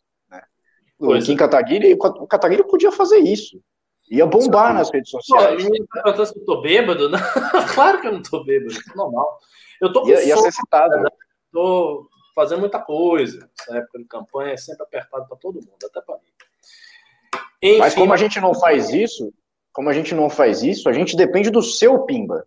A gente depende da, da sua contribuição. Porque a gente não fica aqui vendendo ilusões, falando que o auxílio tem que ser 600, que, que tem que abaixar o preço da arroz na caneta. A gente fala a verdade aqui, a gente fala o que é difícil de ser falado, e né, ainda bem que tem vocês aqui para ouvir e contribuir a gente, com a gente com o seu PIN.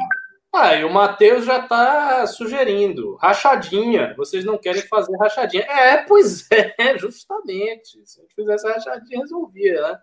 Mas esse certamente não será o caminho do MBL. É mais fácil o MBL fechar do que se envolver com esse tipo de coisa. Isso aí eu posso Garantir, posso garantir. Bom, será é... que a gente lê os pimbas já? Ou, hum? ou tu quer? Será que a gente lê os pimbas já? Acho que eu... Seu host, eu, tô, eu vou aqui surfando a onda que você colocou. Porque eu não sei, eu acho que não vai nem ter, nem ter aula da. da academia hoje, então não tem problema a gente ficar até 23 horas aqui. Não, Renato. 23 horas aqui, muito né? Não dá. Tem que, olha, esse programa vai. Eu, eu tô acreditando nos pimbas, eu tô acreditando que vai ter, é. que vai ter pimbas Talvez se for até as 23, talvez a minha internet ela caia. Lá pelas não, 10 na... ah, pela, pelas 9 horas, assim, ela, ela vai não cair. Não, bem, não, pelo amor de Deus. Olha, eu vou, eu vou passar para a última pauta aqui, então, para a gente comentar lá rapidão e depois ler os pimbas, tá? É justamente sobre, sobre um populista aí, populista que ofereceu é, subsídios para a população, ganhou grande popularidade depois de ter um esquema de corrupção ali que ele teve que encobrir e tudo mais, né? Depois de ter sido eleito dizendo que ia combater todos os privilégios, que ia combater a corrupção, o cara acabou nossa, velho, o que, que é isso no cabelo do Renato? Enfim. Eu tô, não tô falando do Bolsonaro, eu tô falando do Lula aqui. Esse cabelo só tá estilo Renan. Mas o Lula é alvo de denúncia, de novo, da Força Tarefa da Lava Jato. Mais uma, mais uma para coleção. Essa eu vou ler mesmo, porque eu não vi, mas o ex-presidente Lula foi denunciado nesta segunda-feira pela Força Tarefa da Lava Jato no Paraná. Pela quarta vez. Quarta vez. Esse, esse faz aquela coleção de pokémons lá com com acusações. O Ministério Público Federal acusa o ex-presidente de lavagem de dinheiro da Odebrecht por meio de doações para o Instituto Lula. A Procuradoria afirma que foram pagos para o Instituto Lula entre 2013 e 2014 4 milhões debitados de uma espécie de conta corrente, de propina, com origem em obras na Petrobras na época dos governos petistas. Bom, é, é, eu não vou desdobrar aqui sobre o resto da, da matéria, mas uma coisa muito importante que eu queria trazer aqui para a discussão também é que a gente teve a mudança no STF, né? Agora o Luiz Fux é o novo, é o novo presidente do STF, e também, em breve, em novembro, nós teremos a mudança do, do Celso de Mello, que vai sair, Bolsonaro vai indicar alguém, depois o Marco Aurélio Mello também vai sair, Bolsonaro vai indicar outra pessoa, e o Fux, vendo tudo isso, ele já pensou que futuramente, aí, não muito distante, dentro do seu mandato, ele pode pautar de novo a prisão em segunda instância. Né, e pode mudar, mais uma vez, o entendimento da STF sobre isso. O, tem, tem, o deputado, tem os deputados também que estão falando sobre voltar com a PEC aí da prisão em segunda instância, né, colocar isso na Constituição tudo mais, colocar o trânsito julgado em segunda instância. E, enfim, qual é a real, real possibilidade do, do, do Lula ser penalizado, ser punido? Tem alguma coisa contra ele nessa, nessa acusação nova, ou em todas as outras que ele já teve, com esse novo STF, com a Câmara querendo votar a prisão em segunda instância? Ricardo? Ah, eu quero ouvir primeiro a análise do Renato. Ele estava muito afirmativo. Parece que, tá, parece que ele está comendo. Eu falei, ah, vou, vou passar por ah, Não, o cara está por dentro. Aqui chegou minha janta aqui, eu já é, botei no prato aqui, mas vamos lá. Pra, Aí, não, o negócio é o seguinte, eu gostei, eu tava fazendo assim porque eu gostei do que o, o, o Russo já trouxe aqui, o STF, segunda instância, já misturou tudo, gostei, ficou muito boa essa pergunta. É... Bom, o negócio é o seguinte, cara, a denúncia do Lula eu vou te confessar que eu não li, não sei, e eu tô, eu tô, eu não sei se, eu, eu tô com uma ideia na minha cabeça que eu acho que eu não vou mais comentar a denúncia. Não vou mais comentar. Ah, fulano é denunciado. Ué, que se explique, que se faça a defesa aí. Eu lá, a denúncia. Aí, porque muitas vezes, hoje é o Lula. Hoje é o Lula que a gente tá falando aqui, que a gente vai ler a denúncia, provavelmente vai ter muitos indícios, a gente vai falar que ele tem que se fuder porque ele é um bosta, e eu concordo, eu quero que, puta, ele apodreça na prisão e blá blá blá. Amanhã a denúncia de um, um, de um maluco lá contra outro, entendeu? Então, acho que questão de denúncia aí já tem que separar muito bem. Uh, eu estou pensando em utilizar essa, essa regra aí, eu peço aos pimbeiros que é, digam o que acham sobre isso. Quanto à questão da mudança, pelo amor de Deus, vai mudar, vai ter um terceiro entendimento sobre prisão em segunda instância, e aí, né, depois o cara que é que foi condenado em segunda, ele volta para a cadeia porque o STF mudou o entendimento de novo. Né? Tá não. Oi? Não pode retroagir em malefício do réu. Né? É verdade, não pode retroagir, perfeito. Mas enfim, de qualquer maneira, é, não pode é, retroagir é uma... do réu, mas já retroagiu em benefício dele Sim. e agora que mudou de novo, voltou atrás. Ou seja, vai ter uma discussão sobre isso também. Não tenha dúvida. Vai falar, é uma ah, estabilidade. Que ele ganhou um benefício quando o STF mudou o entendimento e agora o STF volta ao seu entendimento anterior, né? Então já vai começar a ter uma puta treta sobre isso. Eu acho o seguinte, já está decidido. Essa é uma questão que, assim, eu particularmente acho que a prisão em segunda instância tinha que estar tá na Constituição, por meio de uma PEC, blá, blá, blá, blá. Mas, goste ou não, e eu não gosto, porque eu acho uma merda, o sujeito faz o que bem entende, não é preso nunca, é a várzea danada, né? Deveria ser preso em segunda instância, deveria, enfim, uh, ter tudo isso, mas tem a porcaria da Constituição, do, do, da cláusula pétrea de que o sujeito tem que uh, recorrer ao máximo que puder, e é esse entendimento que eles tiveram. Então, assim, é, esse, esse caso, para mim, eu resumiria com uma frase de um funk que diz o seguinte: atura ou surta. Eu preferi aturar isso daí, porque senão eu vou surtar. Não, não tem jeito de corrigir essa bosta. Eu tô muito, é. muito triste. Eu, eu, acho que o melhor. Uma estabilidade o seguinte: Renato niilista. Renato está niilista, ele não acredita em mais nada. Niilista político. Não tem mais Bolsonaro, Lula, denúncia, STF, tá, tá tudo a merda, tudo acabou. Desistam das suas vidas, fujam para as colinas, já era. Só tem uma salvação, Ricardo. Só tem uma salvação. Que é, é, ter um menino aí que é candidato a, a prefeito de São Paulo. É a única. Destruiu tudo para elevar o Messias. Estão percebendo? Mas olha, o, a estratégia, é, a estratégia, estratégia do cara, isso aí tá, tá planejado. Mas olha, é, isso aí de você ser niilista político, é, quando você olha da perspectiva que o cara se tornou niilista político, mas ao mesmo tempo ele continua na política atuando para melhorar as coisas, é porque o cara é realmente bom, porque o cara realmente tem, tem virtudes e princípios ali, não tem só ideologias. Mas é, é óbvio que eu não estou querendo aqui puxar saco do, do Renato Batista, né? Eu, eu só, só trazer aqui que é, é, uma estabilidade jurídica no Brasil invejável, invejável. Os caras na Common Law lá na, na Inglaterra, eles falam, nossa, isso aí, é, a gente tinha que adotar esse, esse método aí do, dos latino-americanos. Mas, o Ricardo Almeida, eu quero, eu quero o seu comentário eu sobre isso. Um comentário, eu tenho um comentário sobre essa notícia, quando eu a vi. Sinceramente, eu acho que não é coincidência que a gente esteja vendo uma denúncia envolvendo o Lula, quando a gente viu algo semelhante envolvendo Alckmin, envolvendo Serra recentemente. Eu acho que são várias tentativas num espaço curto de alguns meses.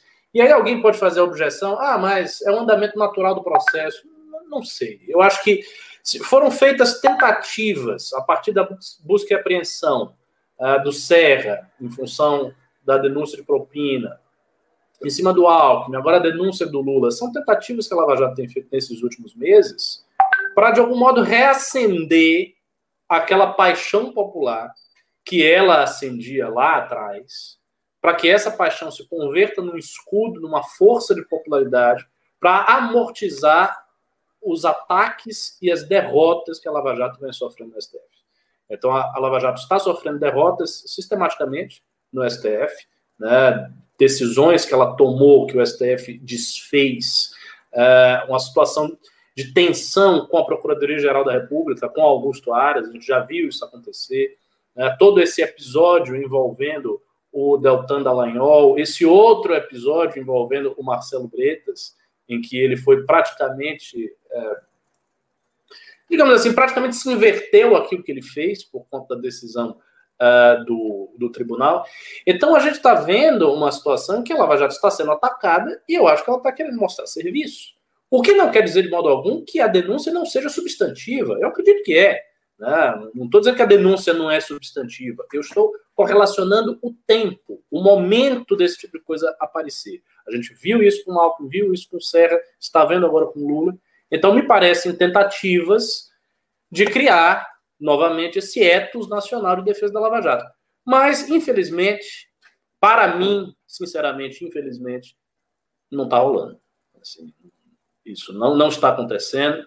Esse assunto, deixa eu olhar aqui o Twitter para não falar besteira, mas eu acho que ele está longe de ser um dos assuntos mais falados Aqui, no Twitter tá Rolling, Flow, passar pano, Ministério Público, até uma coisa que denunciando, talvez seja questão do Lula, mas bem menor do que outros.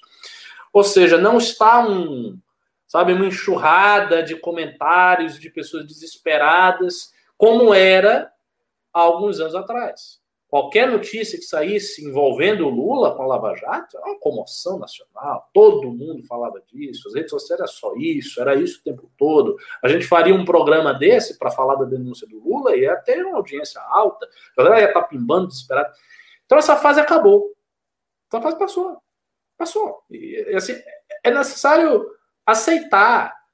Não adianta tentar requentar as coisas. Eu acho que há, há um esforço é, malogrado de muitos atores políticos, e aí eu estou incluindo a Lava Jato como ator político, de tentar reesquentar certas condições que se deram anteriormente. Então as pessoas tentam, não, ele tenta, não, vai que pega, não, não vai mais pegar.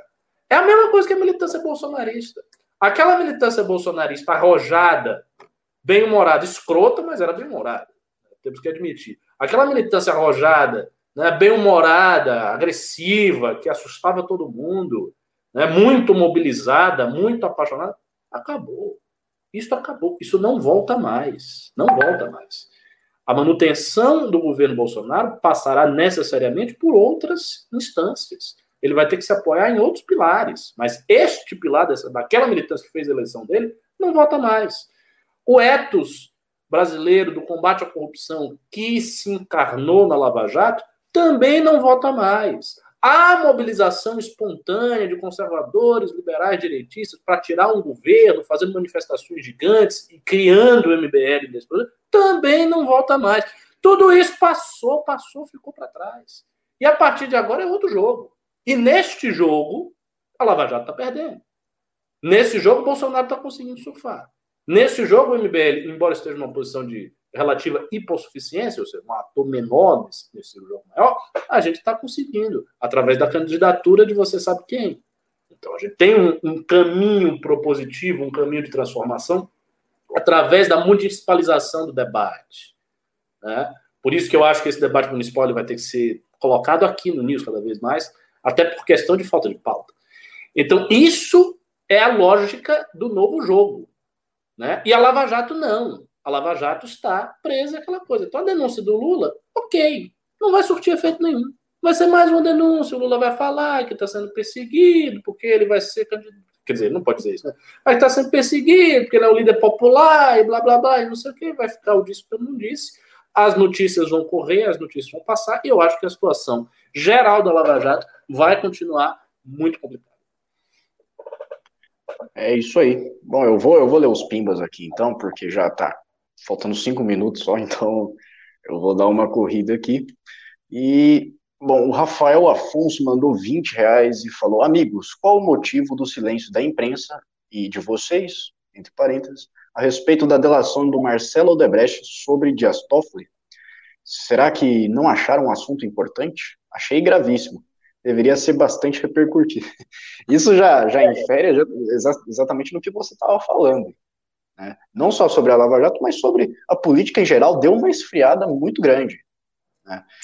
E assim, eu, eu como, como editor ali do, do MBL News, a gente tratou disso ali em todas as denúncias. Peguei do, a matéria que, que saiu na Cruzoé, fui estudar a fundo, fui atrás do, da, da denúncia que foi feita. Da, bombou de audiência? Do, dos e-mails, não. Não bomba, porque a galera realmente. Mas a gente, a gente fez porque tem que fazer. Né?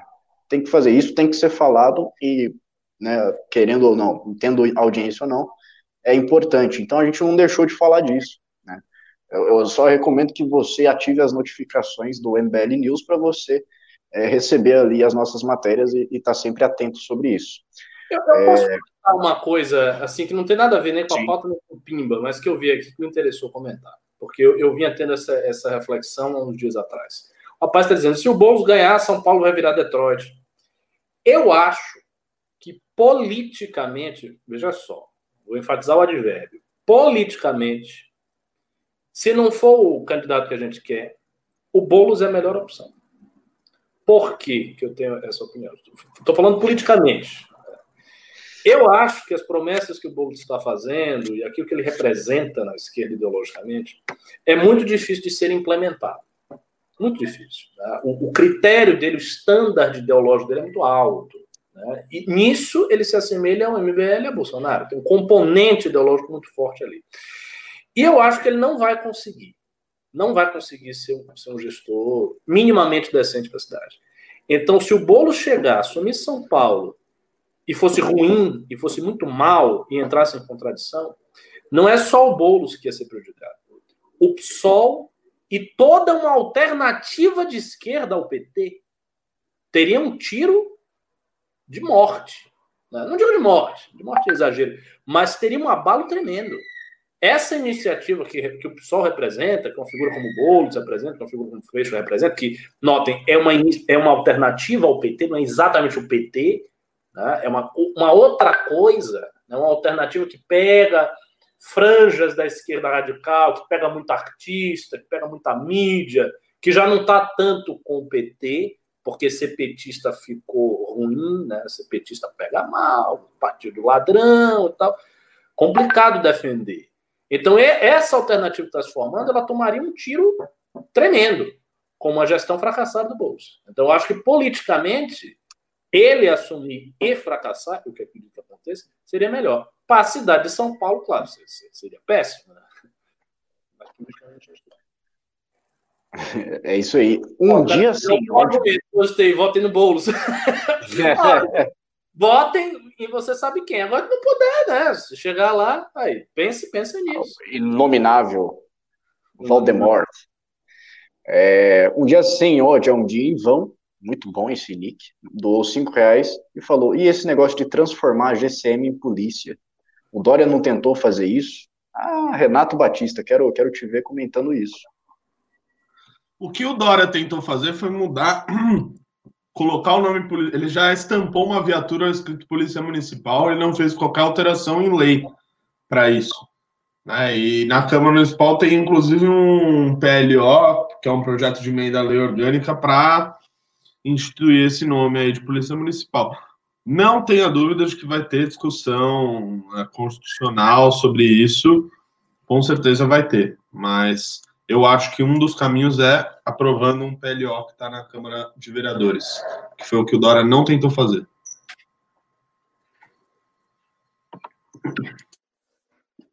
Tá sem som aí, ó. É, eu falhei agora tecnicamente aqui, mas o EGW mandou 18,90 e falou: Eu acho que a campanha de Você Sabe Quem está sendo combativa demais, causando antipatia. Em contraste, em contraste, o Bolo fez um flow podcast super simpático. Olha, eu queria falar aqui que o, eles, cara, têm um pouco de razão sobre o Boulos. Né?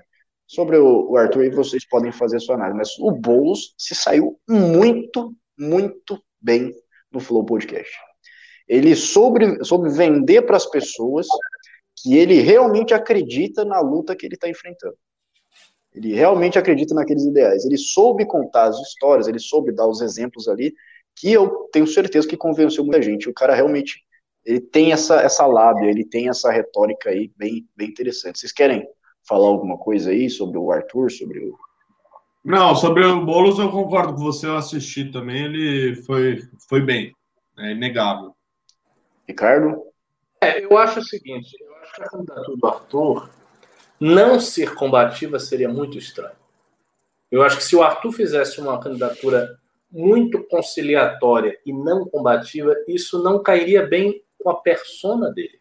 O Arthur é uma pessoa bastante combativa. Ele é tanto combativo ao mostrar a violência da esquerda, que ele fez durante muito tempo no Mamãe Falei, e como deputado da Assembleia Legislativa, ele é muito combativo. O Arthur quase foi agredido no plenário. Por que, que isso aconteceu? Porque ele estava combatendo os privilégios. Então, é da tônica dele, é da, é da pessoa dele, é da personalidade dele. E tem um detalhe: se a campanha se torna muito dissonante com a personalidade da pessoa, começa a parecer falso. Isso, é, isso é um risco que muita gente tem. Às vezes você tem uma personalidade, a campanha é totalmente dissonante da personalidade, aí fica uma coisa esquisita, você não reconhece direito. Então, eu acho que ele está certo. Uh, pode ser, sim, que ele tenha um momento coisa mais conciliatória. Vai depender, naturalmente, uh, da repercussão do que ele fizer. Né? Às vezes, por exemplo, um cara de direita é até mais conciliador, mas a repercussão não é conciliatória. Tem isso também, né? A mídia faz a sua repercussão. Então, acho que são essas considerações que vocês têm que ter em mente.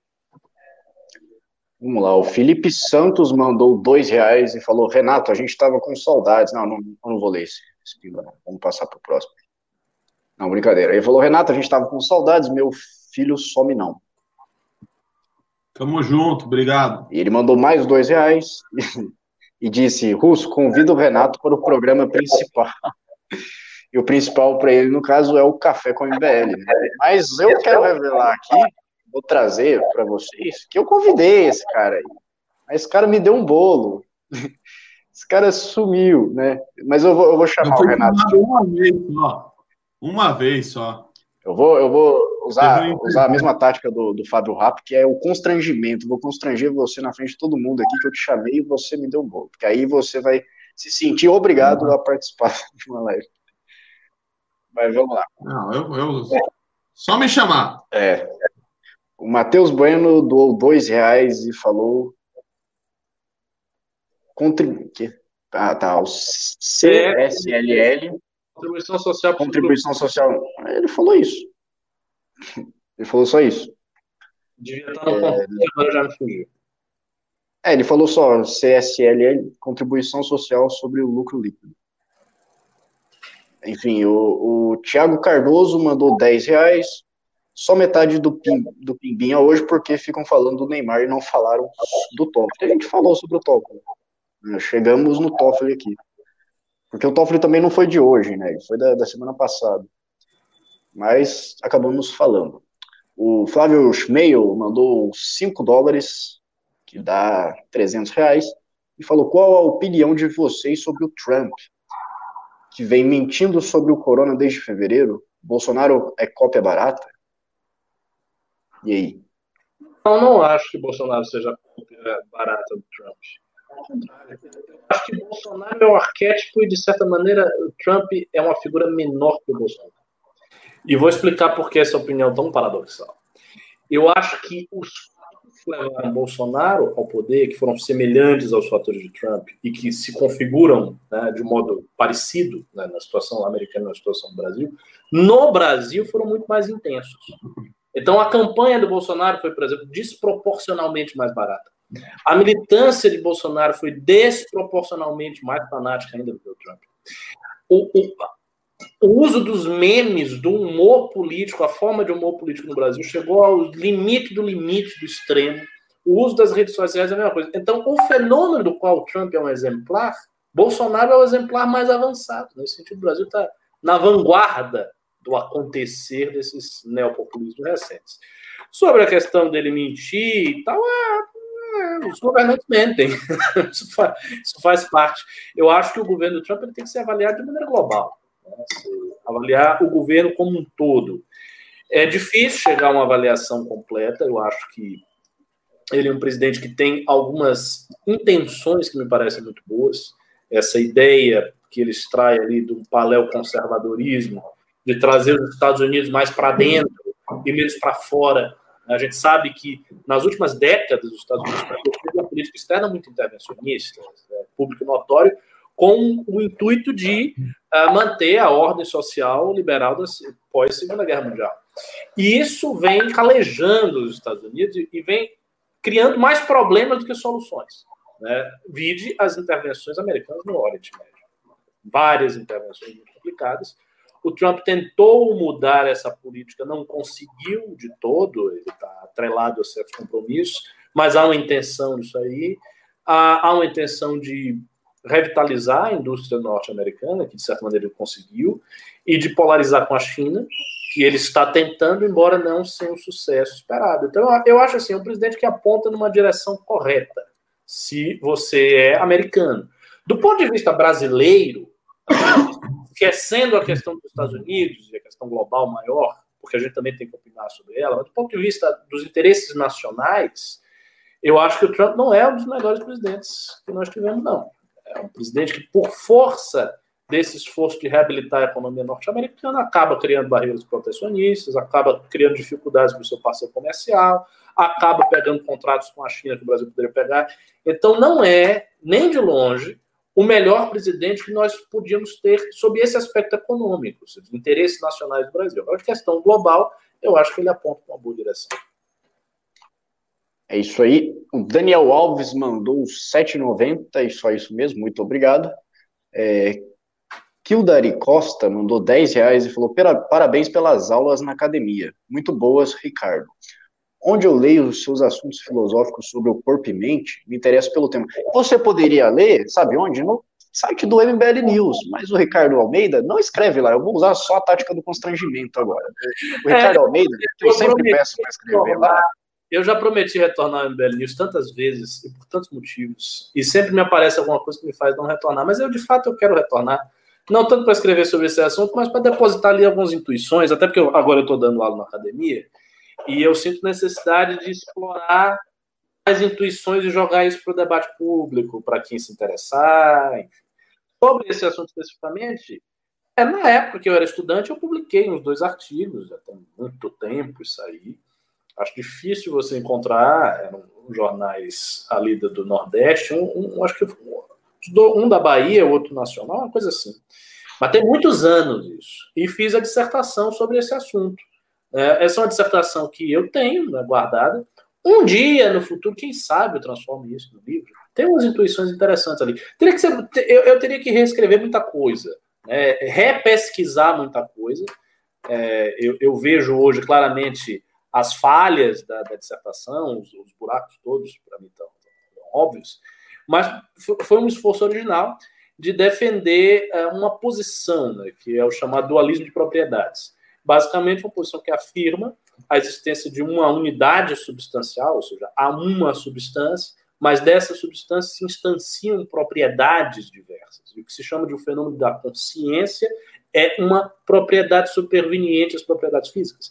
Então, no fim das contas, epistemologicamente, você não reduz a consciência ao físico. Tem vários argumentos para defender isso.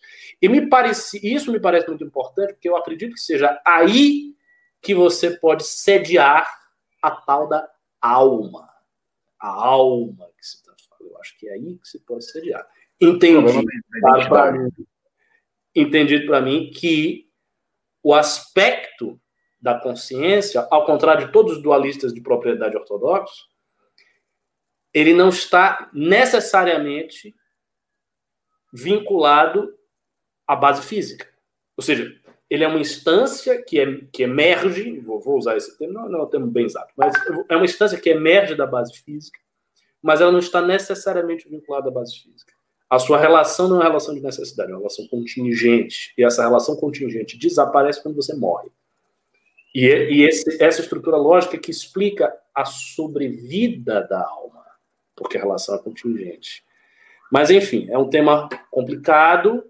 Uh, quem sabe um dia eu escrevo alguma, alguma coisinha aí. Eu estou com vontade de escrever sobre contextualismo, que é um tema de epistemologia analítica. Pode ser que a gente volte. Mas, olha, olha só, isso aí que você, trouxe aí, talvez a gente entra numa coisa que não deveria entrar aqui, mas é, de certa forma, parte do pressuposto que a, a, a, alma ela se perdura, né? ela não está necessariamente vinculada à base física. Isso também que, quer dizer que a, a, alma sempre existiu ou ela emerge do nada? Porque o não ser não pode vir a ser. Não, eu não acho que ela sempre existiu. Eu acho que a alma é criada por Deus. Ela é, uma, ela é criada. Ela é criada na unidade daquele que é criado. Seja, na nossa... É. Você tem um argumento apelão aí, velho. Não, mas não é um argumento apelão. Veja, você vai dizer, ah, mas qual é a prova filosófica disso? É, concordo, não tem prova filosófica disso. Não, não quero, não. Eu, queria, eu queria mais entrar na questão da, da imortalidade da alma, se o ser ele pode vir a ser, ou, né, que, que seria uma contradição aí no caso. Mas como você é, trouxe essa questão aí, eu, é, eu não, criação, não consigo mais. A criação ex nihilo. A criação ex nihilo, veja, a criação ex nihilo é base de, das revelações abraâmicas. Você cria do nada. E por que a alma não pode ser criada? Ela é criada. É, no, no, na teologia islâmica, especificamente, ela é criada mesmo, por Deus. Ela é criada na unidade dissolúvel daquela personalidade, enfim. É Que é você. Esse, esse, é o problema de você, como eu, acreditar na metafísica, mas não acreditar em Deus. Aí é o, ah, um mas... trabalho mais árduo. Né? Abandone Ó, eu vou ler aqui, o André Taver mandou dois reais e falou: Eu acho que o Arthur podia baixar um pouco o tom. Bom. Ah, fica a dica, né? É bom que as pessoas tenham essa percepção. Pode sim, ser uma coisa que toda a campanha dele ouça, quem sabe se encaminha. O... Não acho que com vontade de, de se caminhar para essa linha, não. pois é. O Júlio César mandou cinco reais e falou: o Ricardo foi meu professor no IFBA. Nossa! Nunca esqueço dele ensinando escola de Frankfurt. Parabéns por estar no MBL. Achava que tu era mó esquerdinha. Tá vendo? Por que, que você achava isso? Eu já era do eu sempre fui direito, mas por que, que você achava? Porque eu fazia aquilo que os professores devem fazer. Eu não dava aula dando minha opinião, as pessoas não sabiam. Sim. Tinha várias pessoas. Por exemplo, eu me lembro de fazer debate em sala de aula e o pessoal ficar insistindo para eu dar minha opinião. Ficar, mas qual é a sua opinião? Eu disse, não, não vou dar, eu só quero a, a, juntar o debate aqui. Ah, mas eu quero saber da sua opinião. Aí eu dava. E aí as pessoas ficavam assustadas. Mas eu lembro, eu ensinei escola de Frankfurt com um texto do, um texto do Horkheimer, teoria tradicional e teoria, teoria crítica clássico texto do Horkheimer. Esse texto, todas as pessoal, tudo esquerdo, mas tudo ficar dormindo, cansado, texto longo, pesado, difícil, difícil para chuva. A galera ficava lendo aquele negócio, e eu ficava assistindo, explicava. Bons tempos, bons tempos. É, isso aí é uma coisa que eu vi muito no pessoa fazendo, não é a pessoa mais qualificada na filosofia, mas o, o Clóvis de Barros Filho fazia muito isso nas, nas aulas que ele dava, principalmente sobre marxismo, por exemplo, que é incorporar aquele filósofo que você está lecionando. É uma coisa que eu aprendi durante a, a, a, minha faculdade, que eu não aprendi na faculdade em si, mas com, com pessoas externas. É. É, o, cadê? Júlio César, já foi. Gustavo Mortari mandou 18,90, falou, Arthur, posicionou, Arthur já posicionou quem votou nele como deputado porque devem se sentir confortável dele deixar o cargo para assumir uma possível prefeitura? É... Ah, eu não entendi. A não, é, ele, ele já comentou sobre isso. Já comentou sobre isso. O que acontece? É, o, a questão da, da, da, prefeitura é diferente de você ser prefeito e querer disputar o governo. Quando você é prefeito e você quer disputar o governo, você tem que sair da prefeitura, você está abandonando. O Arthur não está abandonando a condição dele de deputado estadual. Se ele não se tornar prefeito, ele volta, ele continua o mandato. Então não há abandono nenhum, há apenas uma questão de escala. Como ele bem disse, ele usou essa expressão, de escala. Ou seja, na prefeitura ele pode beneficiar muito mais gente. Como deputado estadual, ele é muito mais limitado, ele faz parte do legislativo, entre noventa e tantos deputados. Então é por isso. Mas é diferente de você sair de um cargo executivo para outro cargo executivo. Porque aí, nesse caso, você realmente tem que. É, vamos lá, vou seguir aqui. O Guilherme Benner Martelli mandou 50 reais pimbaralho. É o único pimbaralho de hoje. É, pimba para ver o Ricardo e discorrer sobre a sexualidade na sociedade moderna. Conhece o livro do Roger Scruton sobre o desejo sexual? O que acha dele? Não, essa, essa não conheço. Quer dizer, eu, eu sei que o, que o Scruton escreveu um livro sobre isso, sobre isso, mas não conheço. Eu, na verdade, vou dizer, eu, eu li muito pouco do Roger Scruton. Eu li uns dois livros dele, só. Tá? Não foi um autor que me prendeu. Não estou dizendo que ele é ruim, é um grande autor importante, mas não, não me prendeu muito. É, sobre a questão da sexualidade na sociedade moderna, eu acho que o que é mais importante quando se fala desse assunto é reconhecer a heterogeneidade do nosso tempo. Ou seja, é perceber como a nossa época é diferente das épocas anteriores em muitos pontos fundamentais. E eu acho que essa diferença não é dada por uma questão moral propriamente dita. Né? Eu não acho que nós estamos numa época particularmente amoral. Não é verdade. As descrições das orgias de Antioquia que São Jerônimo fazia lá nos primeiros séculos da cristandade eram cabeludíssimas, uma coisa que você fica assim, boquiaberto. Então, não é que a gente está numa época particularmente amoral. O que nós estamos é numa época em que a tecnologia tem uma profundidade nessas relações muito grande. Então, após a pílula, a relação entre reprodução e sexualidade mudou completamente. Com a, a, a pornografia né, virtual, a relação entre aprendizado sexual e carnalidade também mudou. As pessoas aprendem, na verdade, pela imaginação. Né?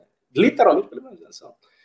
Aí você pode dizer, ah, antigamente era a mesma coisa. Não, não era, porque as iniciações sexuais eram iniciações físicas. Então, por exemplo, na casa grande dos meninos, os meninos se iniciavam fisicamente com 13, 14 anos, com, com, as, com as às vezes até com outros meninos. Né? As, e hoje não, há uma mediação muito grande da tecnologia, da técnica, do olhar, da imaginação, do pensamento. Então, tudo isso altera muito o modo como as pessoas se organizam sexualmente. E é um assunto que me interessa. Né? Um dia eu vou apresentar aí uma palestra é isso aí. Vou ler o último Pimba da Noite, que também foi do Gustavo Mortari, mandou 7,90 e escreveu russo, porque o. Não. O Júnior estava pedindo para. O que, que ele vai pôr? Ah, ainda bem. ainda bem que é essa, não é, é o que eu estava pensando. Mas ele, ele falou que quem mandasse um Pimba falando meu nome, ele ia pôr um sticker meu aí, que está convocando você para fazer parte do MBL e mandar mais Pimbas e participar mais vezes das lives. É, considerações finais, por favor, Renato Batista. Manda aí pra gente. Quero. Hum, Lança braba aí, vai. Eu quero dizer para as pessoas que não há saída. Tô brincando. quero agradecer a todo mundo aí. Obrigado pelo MBL News de hoje.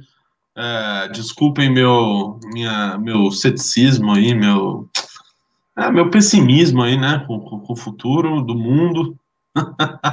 Mas faz parte, talvez amanhã, se eu estiver aqui, eu esteja otimista. E é isso, eu sou uma pessoa que flutua muito bem entre, entre essas duas essas duas características. Então, muito obrigado a todos, sempre um prazer estar aqui com o Ricardo Russo, né, fazendo aqui o trio 3R, muito importante. Muito obrigado a todos, um beijo, tchau. Olha, o, o, só, só trazendo aqui primeiro, é uma música excelente, do Jimmy Duran, se chama Smile, foi usada muito bem no filme do Joker, que diz o seguinte: sorria, sorria. Talvez, talvez amanhã o sol vai brilhar para você. Talvez. Então, palavras finais aí, Ricardo Almeida. Ah, é isso aí. Agradeço a presença de todos e recomendo que vão assistir a live que está rolando. É, o Quinho, o Renan. O Quinho, Quinho Renan, Renan e é. o Arthur Duval, e acho que o Fernando Horden lá. Nossa, é para assistir a live dos meninos. Para quem quer ser candidato. É isso aí, nos sigam nas redes sociais, o arroba tá aí embaixo. Muito obrigado pela participação, pelos pimbas,